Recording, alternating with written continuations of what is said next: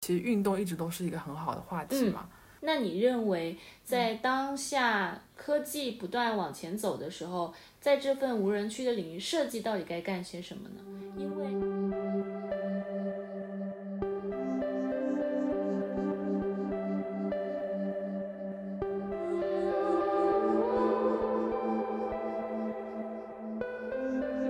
Hello，大家好，这里是瞎说设计，我是大罗。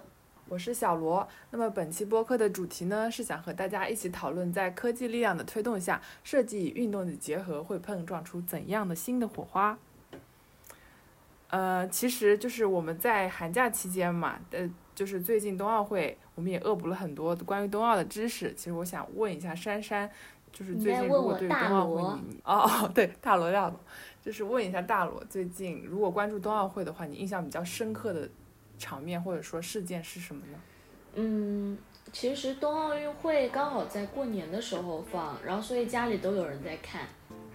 然后看的时候，我其实印象最深刻的就是很兴奋的是发现，呃，周围的所有的老师或者朋友圈里的有一些老师和同学，他们都会发一些关于他们自己参与了冬奥运会的设计项目。所以当我在看开幕式的时候，我会很骄傲的告诉我的爸爸。然后还有我妈妈，他们就说，嗯，千万不要再说我们学美术的啊，学设计就只会画画，就会画几张草图给甲方，而是告诉他们，整一个冬奥运会都有很多的设计团队在参与进来。然后，呃，其中我其实最最感兴趣的就是火炬了，因为火炬是在。暑假的时间，我就已经了解到冬奥运火炬的中标项目是由清华大学的李建业老师，然后他当现在是在阿里巴巴做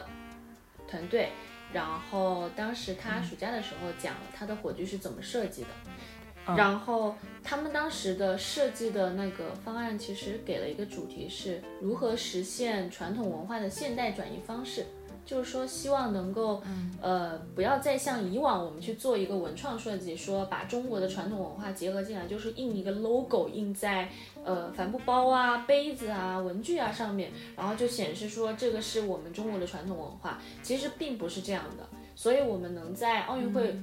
呃，在奥运会的火炬上面看到这样的。中国式的这种文化的产品的设计的一个现代化转移比较成功的产品，其实我个人觉得就是设计的力量在进步。对，就是其实我想，你不是说他们是实现了传统意义上面的转移嘛？就是，就是他们是怎么样进行转移的？呃，它它其实就是有点类似于像那个五星红旗飘扬的那个过程，然后呢，它是用了两根这种飘丝带。然后把它结合在一起，然后这个飘丝带的这个形态是怎么怎么得出来的，并不是说像我们平时去发散，或者说就在纸上画草图，他们好像专门请了一个老师，然后就跟那个老师泡了一个月，然后就去捏捏泥巴、捏形态，然后去呃雕刻，去去研究这里面到底是怎么怎么样才是美的，怎么样才是呃有带有文化感的，但又是美的形态，又是跟中国文化相关的。所以他们在这个形态上、造型上做了非常多的功夫，然后还有在结构上，其实也很值得一谈。它是有两根这样的飘丝带结合在一块做一个卡扣，然后里面是在装货，所以它整个结构是不能完成一个批量生产的，都是 3D 打印出来的。这个也是非常的让我比较惊讶的一个点。哦，其其实你说这个，其实让我想到什么，就是你说火炬它是跟那个呃捏手做的那种师傅去相称的嘛？就是我前几天看到那个说那个冰墩墩，其实它整一个设计，你知道，就你感觉冰墩墩萌不萌？就是，呃，冰墩墩其实我也有了解，就是它它其实最开始的时候他们是报的是一个那个叫什么北方的呃冰糖葫芦。就它那个冰的外形是用冰糖葫芦那边取来的，但是后面冰糖葫芦因为太小家子气了，就不太不太能代表冬奥运会的整一个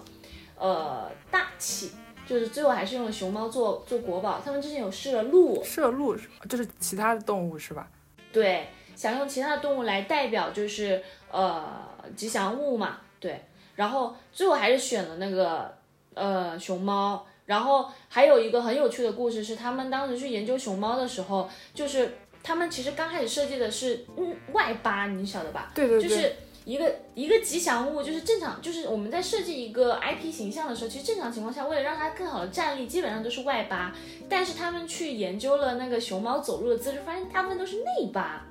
对，所以他们就是又回来把它改了，然后那个冰糖葫芦的那个外壳依旧保留了下来。所以这个外壳又是跟刚刚那个呃火炬面临的同样的一个困难，就是它不能批量，它需要用人工把它这个胶套上去，就是导致了现在就是一吨难求的现象。对，很多排队的是吧？对。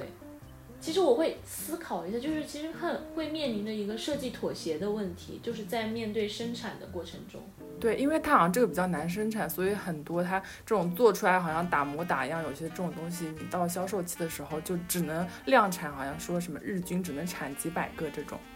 对吧？对，对，就是设计妥协这件事情，其实在很多时候我们做很多的项目和实际案例的时候都非常的常见。对，那你之前不是谈到你说就是在寒假期间，你朋友圈有很多转发关于呃说我参与到冬奥会的某一个过程这种设计团队嘛？就是呃关于这个你还有什么其他想分享的吗？嗯，你有吗？嗯，其实我我我我可能看的那个点是在那个视频号的那个营销下面看到，主要是恶补关于那个短道速滑嘛，然后不是提到那个。呃，运动监控就是说，它现在那个猎豹和飞猫，它能够让呃短道速滑整一个监控都在都在视野范围内，是吧？就是韩国人见到的都很愁的摄像头。对，因为因为我真的是恶补了一下那个短道速滑那个知识之后，就知道就是其实一直冬奥以来。的韩国队和中国队有那种历史渊源，然后现在中国科技强国，然后就把这种科技的技术的力量运用在这些呃设设计监控上面，然后一然后让那些就是完全呃小动作什么的全都没有，就感觉特别的特别的大快人心的那种感觉。确实是我我也可以给大家再分享一个案例。就是他是呃去年拿了 DIA 设计的银奖还是什么？就是日本的一个设计，它和我们现在用的这个摄像头捕捉还要更厉害一点，就是它有一个 AI 姿势识别，它是用于呃运动员在做广播体操的时候，由于裁判他去识别他的姿势标不标准是存在着一定的人眼的误差的，所以当时他设计了一个摄像头能够精准的去呃。首先，第一步是捕捉到运动员的运动姿势，然后体操体操人员的运动姿势会被一帧一帧的捕捉下来之后，以呃标准的国际的规范的裁判的这个评判去来判断他的姿势到底完不完整，相当于有两轮打分，第一轮是裁判打分，第二轮是机器用 AI 识别姿势，然后大数据呃匹配的这个阶段，然后去打分，然后最后再综合评分。所以其实，呃，就是类似于这样的案例还有很多，就是在我们的呃学术或者专业领域里面有非常的多。如果大家感兴趣的话，就是我们会在文案下面会放很多相关的案例，包括刚刚提到的李建业的那个火炬，然后也会把他的 B 站的链接放在那里，大家感兴趣也可以去看。对，其实。嗯，设计的力量就是在不管是在冬奥会还是在我们很多方面，它已经涵盖在那个衣食住行方面嘛。那其实除去冬奥会之外，我们平时看到的关于设计的案例，就除了你讲 DIA 的，呃，我可以再先插几个案例吗？就是可以啊，对，就是其实嗯，有一个这样的案例，它也是非常轻量的运动，就是他说，呃。有一个电影，就《唐伯虎点秋香》里面的人笔合一的一个画面，然后就说他就是一边在那里写书法，然后一边的在那里就是就是像武功就是练武的那种，对就，是是不是把人体当做一支笔？对，就对，然后他就是说他的肢体就是一种书法语言，但实际上呃这种。搞笑和谐的这种电影，在当时我们小时候看来觉得特别搞笑，但实际上就有很多的艺术家和科学家就完成了这项书法和运动的结合。就是当他。对，我记得你说，嗯，我记得当初那个电影里面，就是有一幕很深刻，就是那个唐伯虎喝一口墨水，然后泼墨的那个画面，然后就是好像就是那个嘛，说质疑他是真假什么的，然后让他去背后作画，他好像就直接是拿什么手笔，马上就快速的出了那幅画，是吧？对，然后呃，但是我说的这个项目可能跟你你说的那个有点不一样，就是它其实是把嗯墨，就是通过摄像头把。呃，人物的身体变成了一一支笔，然后人物在运动的时候，自动这支笔就会在这个摄像头里面产生了很多墨，最后呈现了一幅比较好看的画。对，然后可能现在看起来，我们认为这些可以融合当下的一些实验，或者尤其是呃以中国美术学院的呃跨媒。或者说他们的创新学院为案例，就他们做了很多这样的实验，就是这些实验看起来貌似就是无功利的，就是没有目的性的，看起来没有对人们有任何的作用的，甚至是找不到任何的市场和应用场景的。但实际上，这样的这些无功利的、无目的性的探索和这些所谓的实验。其实都会在未来的某一天，呃，因为我们科技逐渐走向成熟，把这些无形的技术逐渐的可以应用在人们的生活场景里，就是甚至是元宇宙的空间里面。所以，呃，我们的教育体系或者说美院的教育体系更加偏向这种无目的性的探索，就是无用之用乃是有用。嗯，对。那么其实我可能就比较比较切身啊，因为我每次来你家，我就很想玩那个 Switch，就这种运动的东西。我觉得它也是一个很好的去把科技的力量和运动这个东西结合在一起，并且我感觉朋友圈也有很多人就是就是在寒假期间你也不能出去干嘛，然后他们就在家里去玩那个 Switch 这种呃这种体感交互运动的东西，然后包括。之前有朋友实习，他谈到嘛，就是说他他们就是实习的地方，然后健身房有一些镜子，就是那种，呃，帮你能够去呃更好的健身的那种镜子啊什么的这种东西。我感觉，呃，这种这种也是一种科技运用在呃运动中的一个体现。对，其实尤其是疫情之后，其实大家你会发现，就是京东它之前不是给了一个数据嘛，然后这个数据上面基本上就显示说，呃。疫情之后，我们购买的运动产品会更加多了，大家都是居家运动。那其实科技融合的帮助，可以帮助我们就是更好的做这件事情。你之前不是给我推荐过一个电影叫什么《天鹅挽歌》嘛？然后里面有一个镜头，我是印象比较深刻，就是他在他即将死了之后，他跟他的儿子在一个线上完成了一个下五子棋和。呃，打游戏的那个斗鸡的那个运动，然后当时我就觉得这个就是完全可以居家办公，而且你可以跟，就是和远在对远在呃世界另外一个角落的人，也可以完成这种游戏的竞技。其实我觉得就是 VR 的时代和元宇宙时代的不断的到来。对，对，呃，其实那我那我在想，其实这边。我们的那个听见是不是也算是一个运动和科技结合下面的一个产物嘛？对。然后我还记得我们当初脑报那个调研的时候，除了去想其实射箭场景，包括那个马拉松音乐跑道，其实哎，这种是不是也还是可以细细的往下面去想？对，就其实我们主要是想跟大家分享一下。呃，冬奥运会里面的设计项目，然后再衍生到我们认为未来可以融合下面的一些更好的运动设计案例，跟大家分享，提出我们自己的愿景。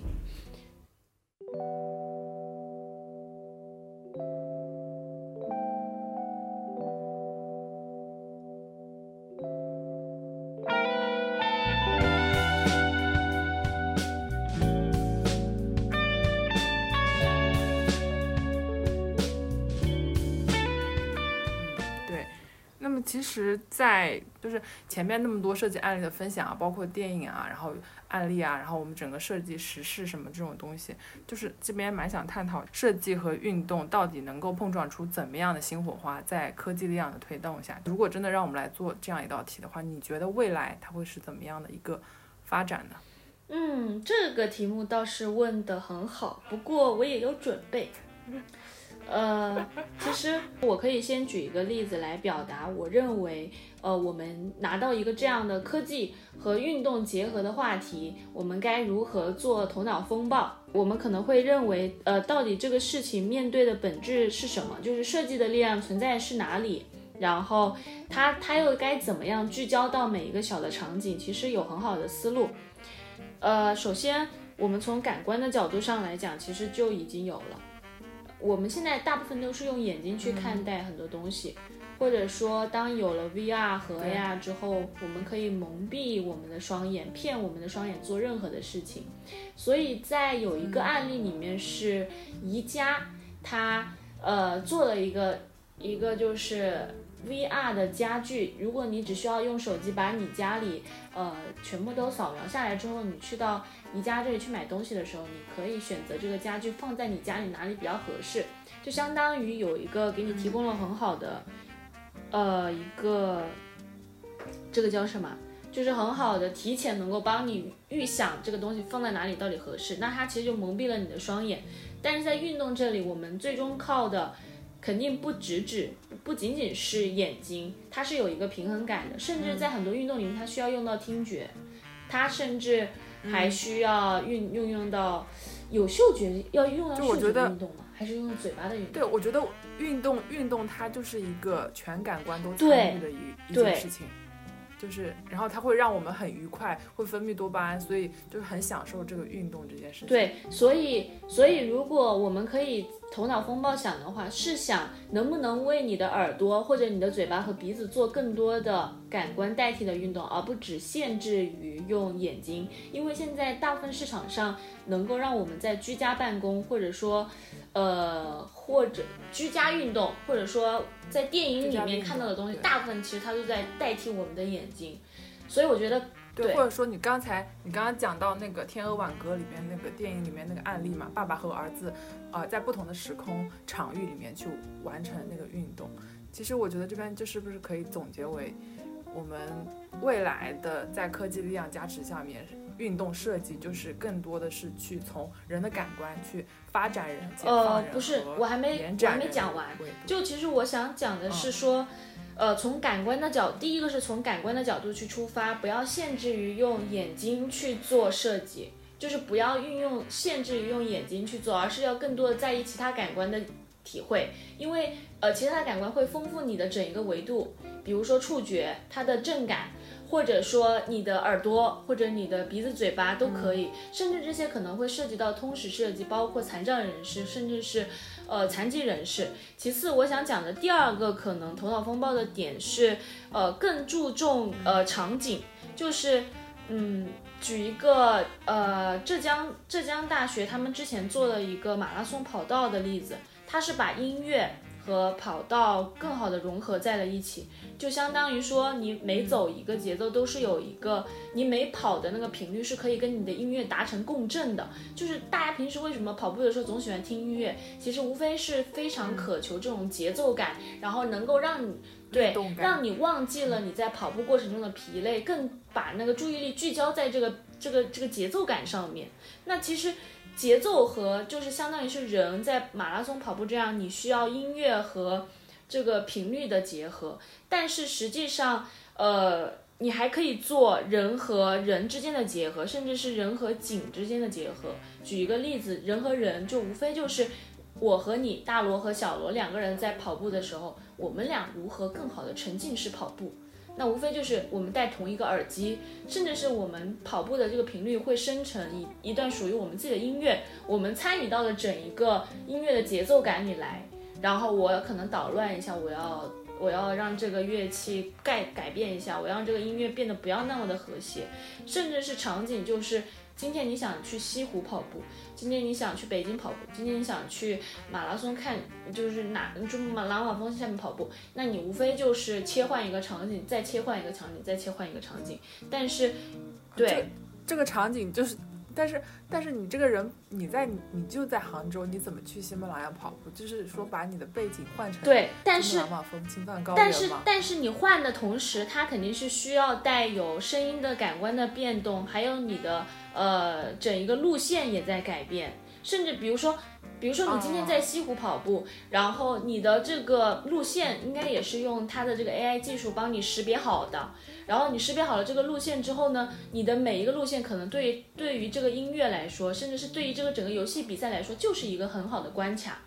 当你要对，其实我可以我可以理解为就是。呃，在科技它发展到某一定程度，它就帮你更好的去身临全沉浸式的一步换景。对，但是沉浸式的这个设计逻辑，它应该是从感官出发，然后由人到事到物到景。因为呃，涉及到物的话，它可能就是一个载体，这个载体可能是耳机，有可能是你的鞋子，甚至有可能是你的腰带或者护膝，什么什么等等之类的。所以就是我是觉得。呃，讲完这个我自己的思维或者说我自己的思考方式之后，我会可以回答这句话，就是说设计在未来科技和，呃科技迎来的这个时代下，设计到底能在这个领域上面做些什么？就是在运动领域上做些什么？呃，我我的答案可能就是对做些什么？有一套，首先你得有一套自己非常擅长的逻辑思维方式，然后这个思维方式不仅是。就是外面的人学习不来的，你是可以把不同的专业和不同的专业融合在一起的，而不仅限制于在自己专业上做做事情。就相当于医疗的专业，它可能只能去把医疗专业的这个设计做好，但是你要做的是资源的整合、设计框架的整理，甚至是拓宽无人区市场的一个新蓝海。这是做设计的。最优势就是我觉得这是它的优势，因为它是要求它对所有市场、所有专业都必须要跨的，它是需要跨专业的。我觉得，所以这是它的优势。跨对，就是设计。它的思维会更加宏观一点，并且，呃，我觉得每一个设计师他可能后面在我们，比如说我们毕业了之后，我们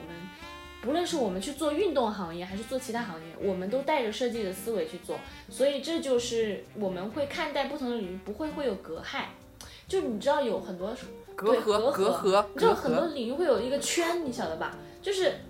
什么艺术圈，或者娱乐圈，或者什么圈，大家会圈落圈落化。每每个人，但每个人都会有，但是没有对，但是我觉得设计它可能就是在这个动态平衡里面的一些细胞游离质的那种感觉，就是它在有点像那个线粒体还是那个什么游离基在不断的融合，所以我觉得。你你可以说他什么都没有用，或者说甚至他什么都不能做，但是往往他又是什么都能做的那一个。对，这是我认为设计在不同的领域，甚至是在运动上面都可以做的。所以这是你的答案是吗？对吧？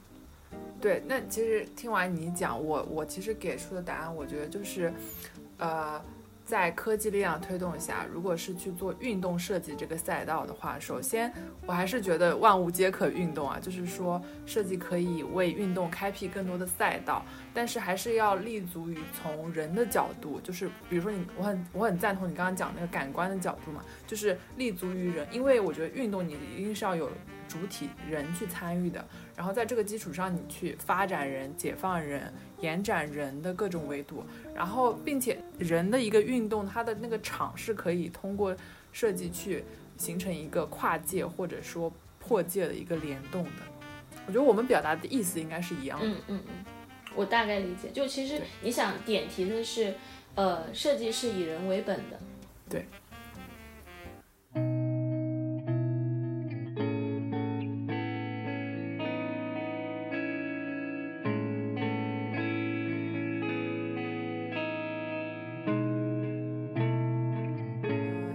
上就是本期播客的全部内容啦，感谢大家的收听。同时，你也可以在小宇宙、网易云、喜马拉雅等平台搜索“瞎说设计”来收听我们的节目。如果你喜欢我们的节目，欢迎转发安利给身边的朋友们，同时订阅我们的频道，能够让我们涨到三千粉，那真是太好了。那我们下期见，拜拜，拜拜。